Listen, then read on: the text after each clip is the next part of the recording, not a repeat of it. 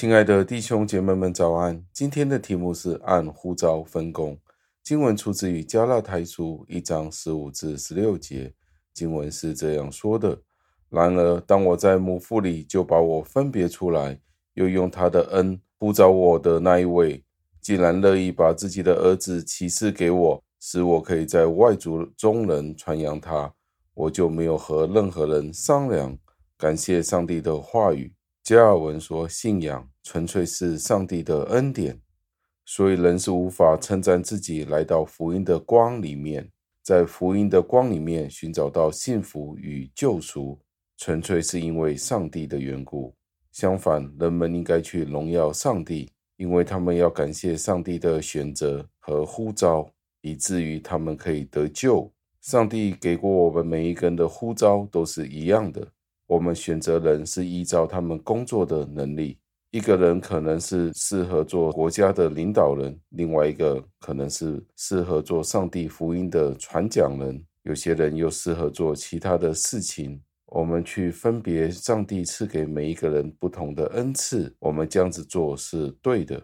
但是无论一个人被选中的时候有什么样的技能，去完成他的职分。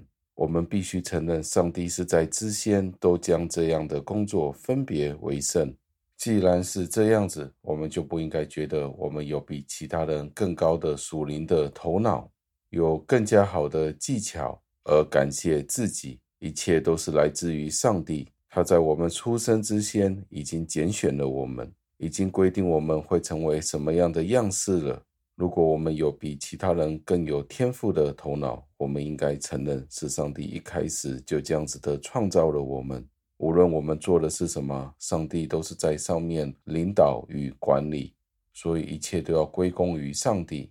保罗说，上帝将他的儿子显明给保罗，叫他去传扬基督。保罗这样子的做，是因为上帝已经将他与其他人分别了出来。很清楚的，上帝拣选了保罗，是知道要将他放在什么样的位置。让我们一起默想，我们必须承认，我们每一种的才能都是上帝的恩赐，我们是不配的，但是我们必须承认这些恩赐，所以曾经给过我们，是因为上帝对这些恩赐有他自己的目的，甚至在我们出生之前，他已经将这个目的分工给我们了。因此，我们就不可以随便的使用我们这些的恩赐。